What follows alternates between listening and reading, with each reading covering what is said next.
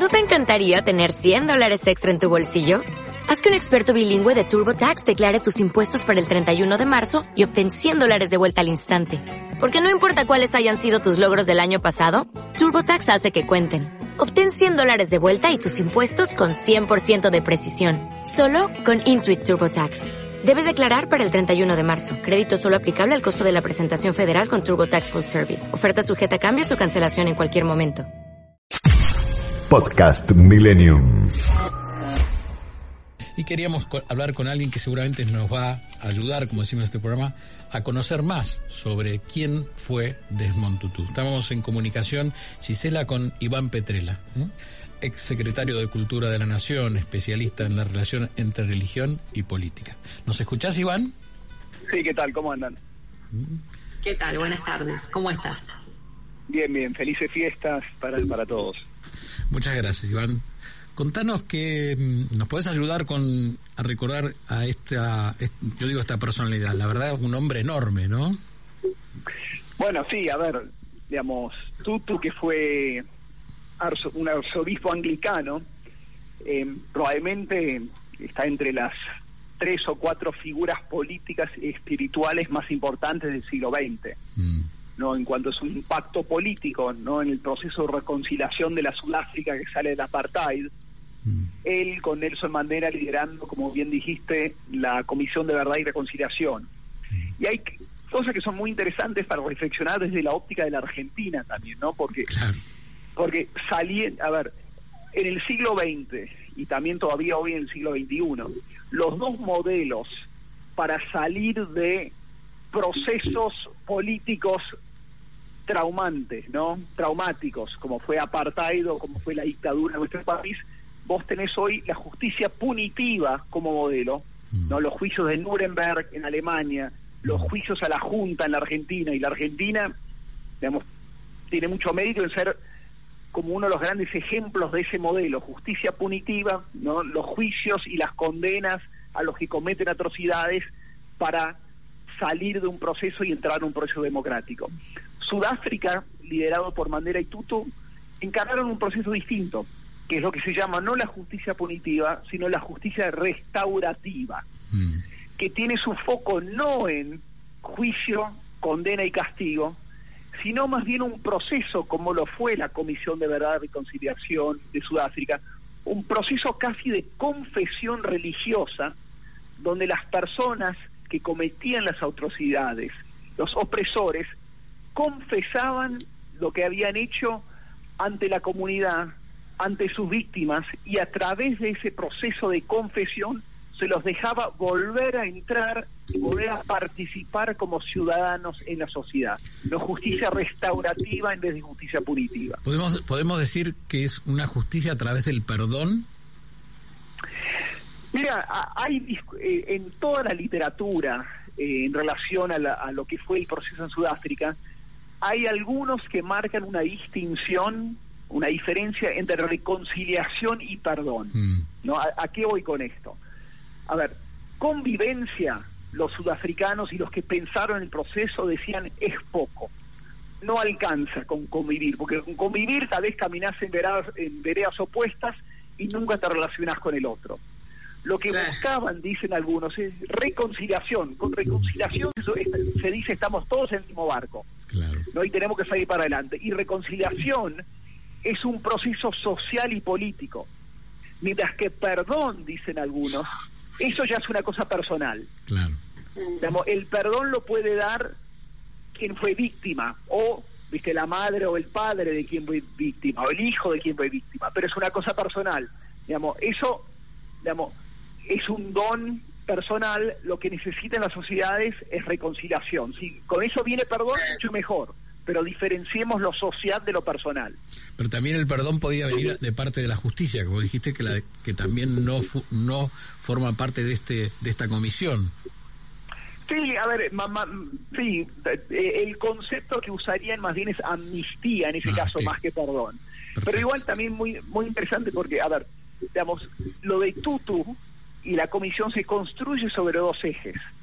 Hay un eje que es lo que se llama Ubuntu, que es U B larga U N T de Tomás O, que es muy particular a África y Sudáfrica, que es una filosofía que dice que básicamente una persona es persona en relación a otras personas.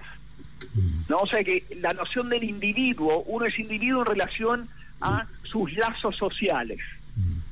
Y cuando esos los lazos sociales se rompen, se rompe también tu ser como persona. ¿no? Y ese proceso de confesión y de restauración social de los lazos sociales en Ubuntu era central a cómo se pensaba la comisión. ¿no? Ahí la noción de justicia está anclado en una filosofía africana en particular. Pero el otro ancla es la fe cristiana, que ahí lo tenías ejemplificado en Tutu, ¿no? El proceso de confesión, obviamente los, las personas que cometían las atrocidades, tiene mucho que ver con el rito de confesión que se da en las iglesias, ¿no? De, cristianos de distintos tipos. Lo que lleva también a reflexionar sobre el lugar de la fe en la política, ¿no? Porque se dice mucho y hay mucha gente que piensa que la religión no tiene que tener lugar en la política, ¿no? Surge cuando se discute en el aborto y cosas por el estilo. También cuando uno lo piensa tal vez de manera más profunda o con mayor reflexión, sin fe en política, en el siglo XX no hubiéramos tenido a Gandhi, no hubiéramos tenido a Martin Luther King y no hubiéramos tenido a Tutu, ¿no? Porque su fe también los movió a la participación política y llevó a grandes transformaciones políticas en sus respectivos países. Iván, y vos pensás, cuando nombraste a Gandhi, que él cuando cuando él tiene una lucha incansable, una lucha no violenta contra el régimen racista, ¿no? Por haber apoyado eh, este proceso de reconciliación. ¿Vos crees que se inspira también en Gandhi? A ver, digamos, vos no, no podés entender, digamos, no tengo ninguna duda. Digamos, vos por un lado no podés tener, entender a Gandhi sin su creencia en, el hinduismo, donde la no violencia es central. Mm. Pero a ver, Mandela se sabe, Mandela muy inspirado en Martin Luther King, muy inspirado en Gandhi. Mm. Tutu también inspirado en esos dos, con el ingrediente adicional que Tutu obviamente es una persona muy creyente. ¿no?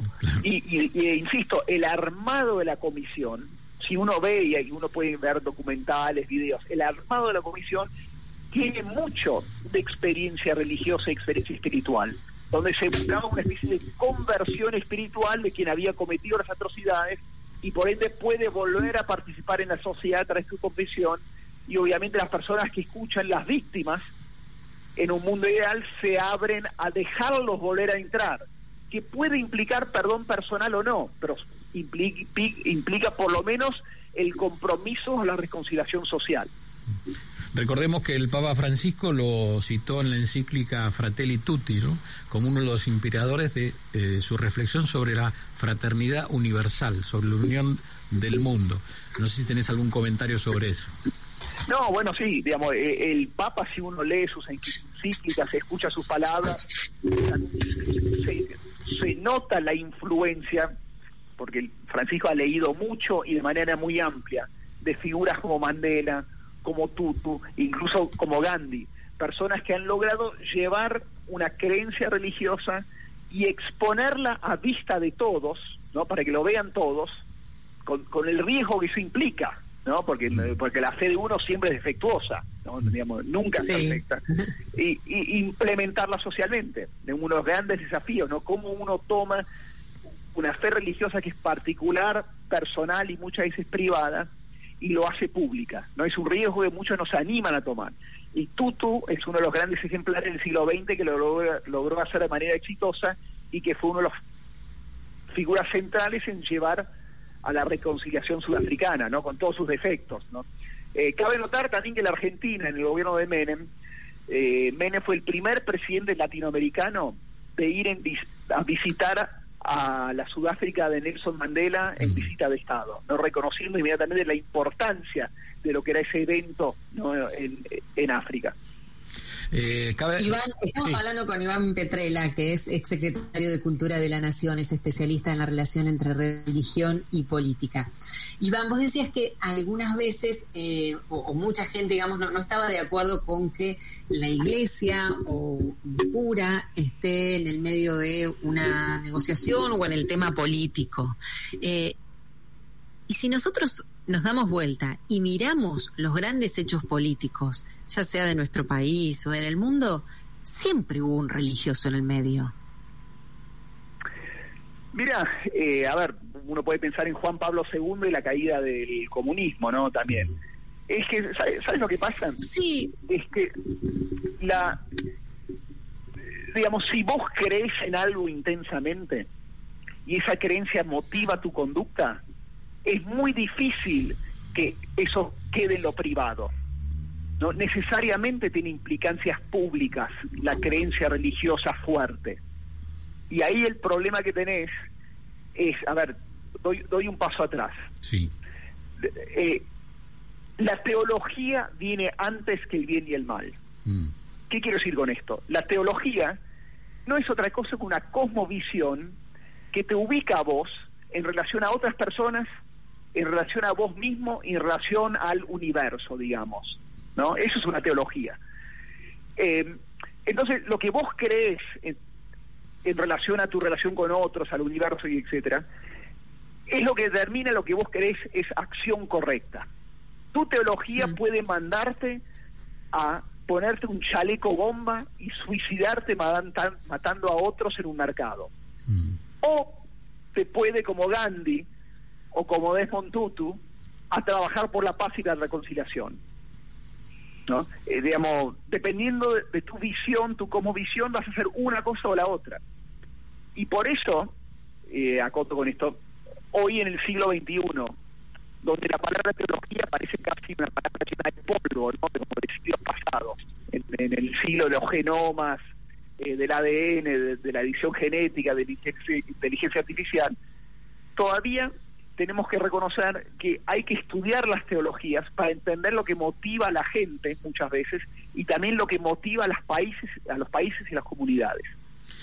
Iván Petrela, cuando dirigiste Argentina 2030, aquel plan de, de la jefatura de gabinete de Marcos Peña, si no me equivoco, si no me corregís, ¿eh? para pensar el futuro, trajiste gente de Sudáfrica, ¿no?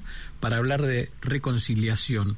Eh, yo te preguntaría si Sudáfrica puede ser un ejemplo de reconciliación posible para la Argentina y para terminar con, e-, con una, una palabra que en este programa no nos gusta usar, grieta.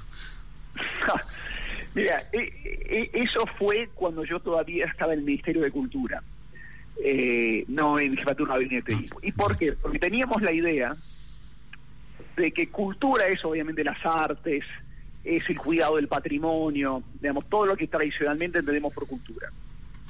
Pero cultura también es algo que se llama cultura democrática. Mm. ¿Cómo fomentás los hábitos, los valores y las conductas que hacen a una mejor ciudadanía y una democracia más vibrante? Mm. Y eso requiere de que una sociedad, como hizo Sudáfrica en su momento, pueda tener las conversaciones difíciles las conversaciones que no nos animamos a tener, muchas veces porque hay palabras que no nos animamos a usar. Eh, entonces, ¿qué queríamos con eso? Aprender del ejemplo no solamente de Sudáfrica, sino de procesos de reconciliación o discusión democrática difíciles que, que, tuvieron los Balcanes, después de genocidios en los Balcanes y crímenes de guerra en los Balcanes, o procesos eh, de reparaciones en Canadá, cuando gobiernos canadienses en, siglos pasados se robaban los niños indígenas para reeducarlos por afuera de su familia, digamos, muy documentado. Eh, si esas sociedades pudieron tener esas conversaciones, muchos de los cuales están en proceso todavía, ¿no? Pudieron tener esas conversaciones, ¿por qué no podemos tenerlas nosotros? Y por qué no, en ese caso, como bien decías vos, podemos ir construyendo puentes que vayan sanando las grietas o las heridas que todavía acompañan a nuestro país. Iván Petrela, gracias por ayudarnos a, a, conocer más y a recordar a Desmond Tutu, un ícono mundial de los derechos humanos, que ganó el Premio Nobel de la Paz en 1984 por su lucha incansable contra el sistema racista y que murió este fin de semana en Ciudad del Cabo a los 90 años, tras toda una vida de defender a los oprimidos. Te mandamos un abrazo enorme. ¿Mm? Igualmente y feliz año. Feliz año. Igualmente para vos y gracias por tu tiempo. Adiós. importante recordar la figura de este, de este grande. ¿eh? Él habló de Martin Luther King, habló de Gandhi y habló de Desmond Tutu.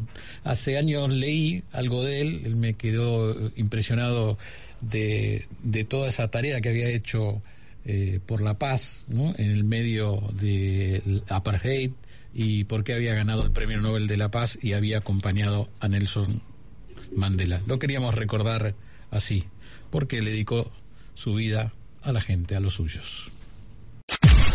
Podcast Millennium. ¿No te encantaría tener 100 dólares extra en tu bolsillo? Haz que un experto bilingüe de TurboTax declare tus impuestos para el 31 de marzo y obtén 100 dólares de vuelta al instante. Porque no importa cuáles hayan sido tus logros del año pasado, TurboTax hace que cuenten. Obtén 100 dólares de vuelta y tus impuestos con 100% de precisión. Solo con Intuit TurboTax. Debes declarar para el 31 de marzo. Crédito solo aplicable al costo de la presentación federal con TurboTax Full Service. Oferta sujeta a cambios o cancelación en cualquier momento.